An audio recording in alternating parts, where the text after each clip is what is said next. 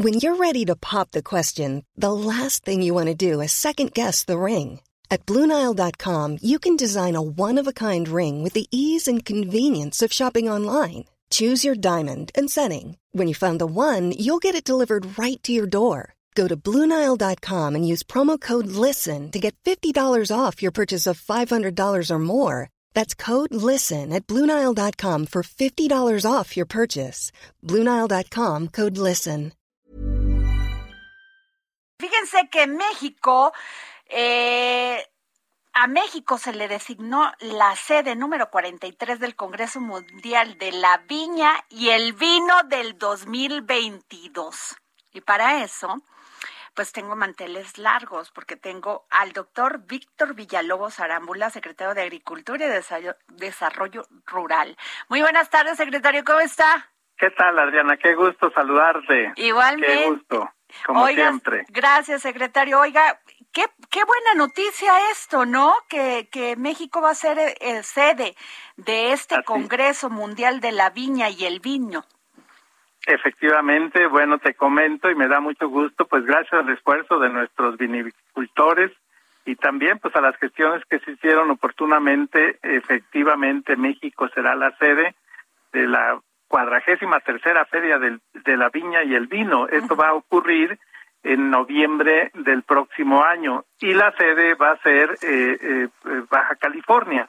Bueno, los estados, como sabes, tenemos 14 estados productores de vid y los estados este, que han venido destacando sin duda como buenos productores de vino, este, pues son eh, Baja California, lo es también Guanajuato, Querétaro, Coahuila, no se diga. Y la verdad es que tenemos mucho que ofrecer y eso fue tomado en cuenta eh, por este comité internacional eh, donde participamos y este me da gusto decirte que pues ahora somos ya este oficialmente la sede pues vendrán eh, funcionarios de diferentes eh, países, vienen sommeliers, vienen también este, eh, catadores, inversionistas, investigadores. Todo esto va a dar mucho realce y pues México será ahora sí que la ventana al mundo, pues no solamente del vino, que ya de por sí, pues en los últimos cinco años me vale decir, hemos ganado más de 1.500 medallas de premios, pero también este imagínate exponer toda nuestra cultura toda nuestra cocina este todo lo que pues las rutas del vino este todo lo que esto trae consigo de modo que estamos muy contentos. Pues sí es una muy buena noticia secretario Víctor Villalobos porque eh, México pues es más conocido por su producción de tequila ahora también de mezcal y de vino pues había sido como eh, pues más arrinconado a un tema más de otra clase social, pero ahora todo el mundo consume vino. Y aquí, por ejemplo, también hay un gran desarrollo aquí en todo el centro del país. Efectivamente. Te comento que hemos venido, gracias a que los consumidores han privilegiado al vino mexicano, hemos pasado del consumo per cápita, pues en los últimos cuatro o cinco años, de propiamente medio litro a un litro. me cuento yo. Aunque hay gente que se toma el litro en un día, ¿verdad? Por supuesto, pero, pero, ese es un gran brinco, vamos, este, y sobre todo porque pues es el vino mexicano el que se ha ganado su espacio. Y también, este, pues yo te diría, hoy por hoy, el 80% de la, más o menos los dos millones de cajas de vino que producimos al año, el 80% se consume en México. Entonces, si queremos eh, seguir eh, ofertando nuestra calidad de vino al exterior, pues vamos a tener que seguir creciendo en la superficie de cultivo de la vid, cosa que está ocurriendo y me da mucho gusto compartirlo contigo. Muchas, sí, muchas gracias, secretario. Y también fíjense que esto es muy buena noticia, la de alcanza balanza comercial agroalimentaria de México, superávit de 4.230 millones de dólares en el periodo de enero a mayo.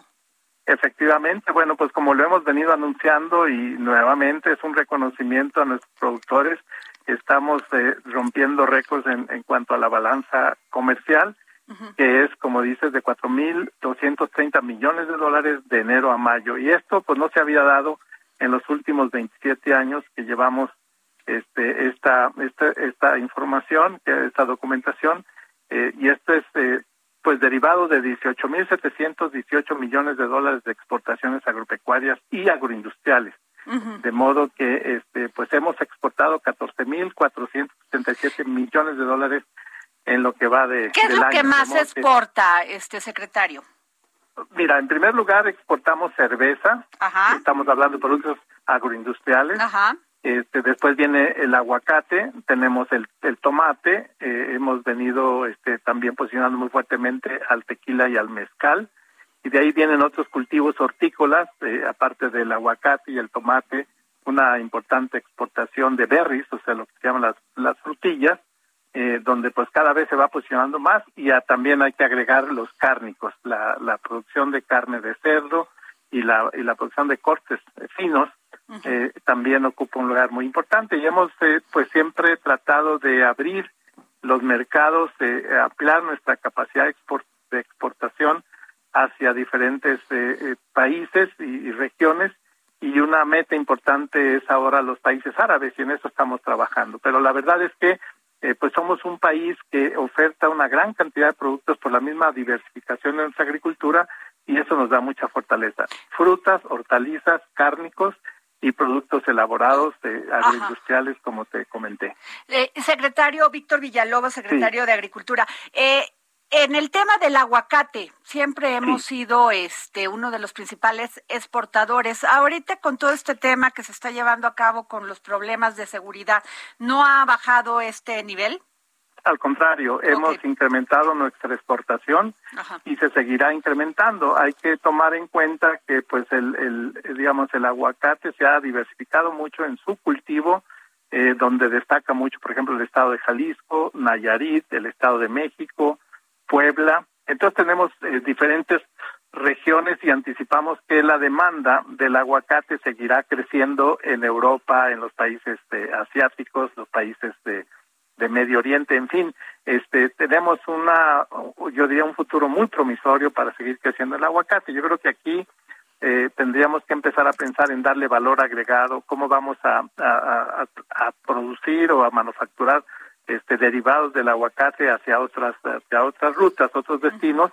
Y en ese sentido pues creo que nuestros productores, por ejemplo, el aceite de aguacate, o inclusive para cosméticos. Es, es, muy importante esa, esa ruta que se va a ir eh, abriendo y, pues seguiremos siendo el primer productor mundial de aguacate, sin, sin, sin la menor duda.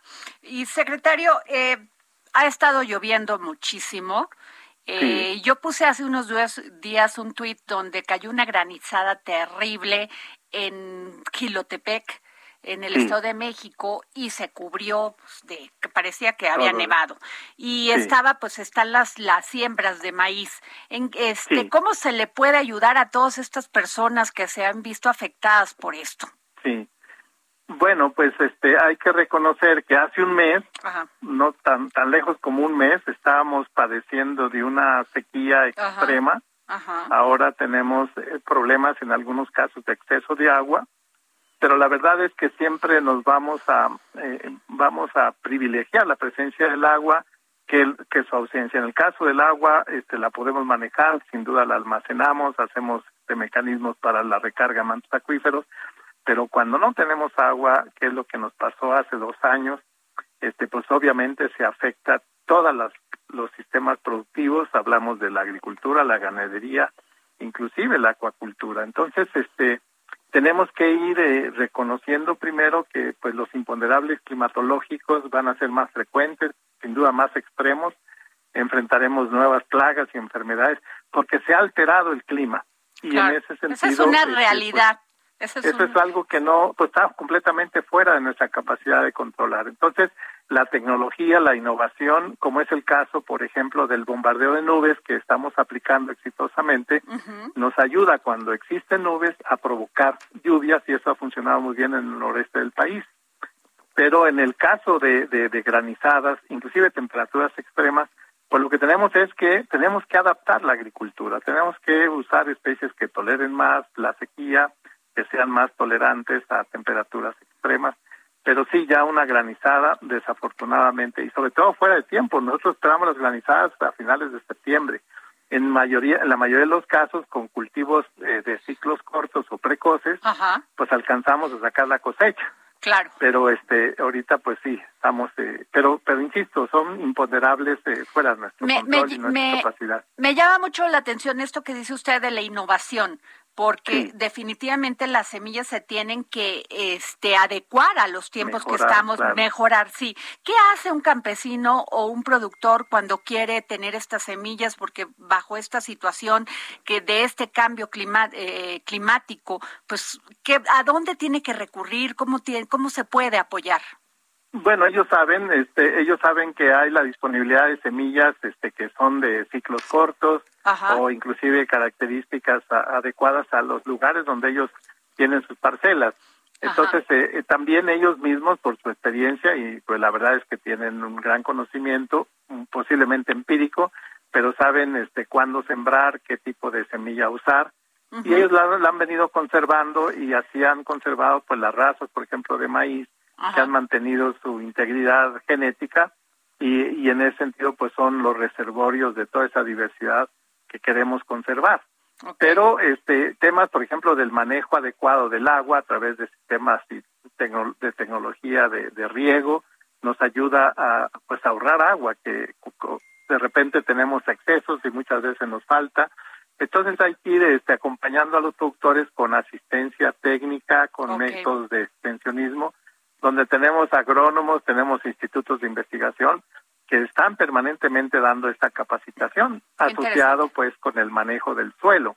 Esto es muy importante. Agua y suelo son recursos que tenemos que manejar cada vez en forma mucho más consciente pues del daño que se hace cuando no se hacen buenas prácticas agrícolas.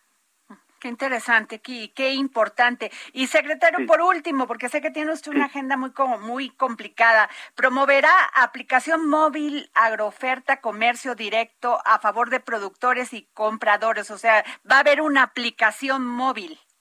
Efectivamente, este, qué bueno que lo mencionas porque recientemente, la semana pasada, lanzamos este app, esta, esta aplicación que es una plataforma agrooferta se llama donde este, queremos responder y apoyar a los productores que con mucha frecuencia este, no tienen dónde vender sus productos o son presa de la, del intermediarismo, del coyotaje, y les compran a precios irrisorios sus cosechas a la orilla del surco, porque no tienen ah, qué interesante eso. Sí. Exacto. Entonces lo que queremos es poner eh, un esquema donde ellos están ofertando sus productos por un lado pero también ahí mismo en esta en esta plataforma están los que están comprando, demandando o melones o aguacates o plátanos, en fin, este es un mercado este virtual de oferta y demanda donde se hacen las transacciones en forma directa. Quiero decirte que tenemos una base de datos de productores de 35 mil productores de todo tipo de productos, incluyendo también la acuacultura y la pesca. Entonces estamos este, pidiéndoles que se vayan registrando en nuestra nuestra plataforma porque ahí están este también eh, registrándose los los que demandan los productos los compradores este las asociaciones de supermercados los mismos mercados los los mercados de abastos entonces vamos a con esta con esta eh, agrooferta vamos a ayudar al productor a eh, evitar el intermediarismo y también que se hagan los eh, que se paguen los precios justos.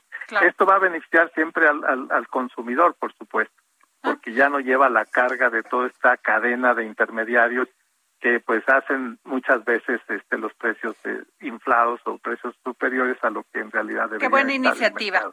Qué buena iniciativa. Pues muchas gracias, doctor Víctor Villalobos Arámbula, secretario de Agricultura y Desarrollo Rural. Muchísimas gracias por tomarnos la llamada para el dedo en la no, Siempre, con mucho gusto, Diana, estamos siempre a tus órdenes. Gracias, secretario.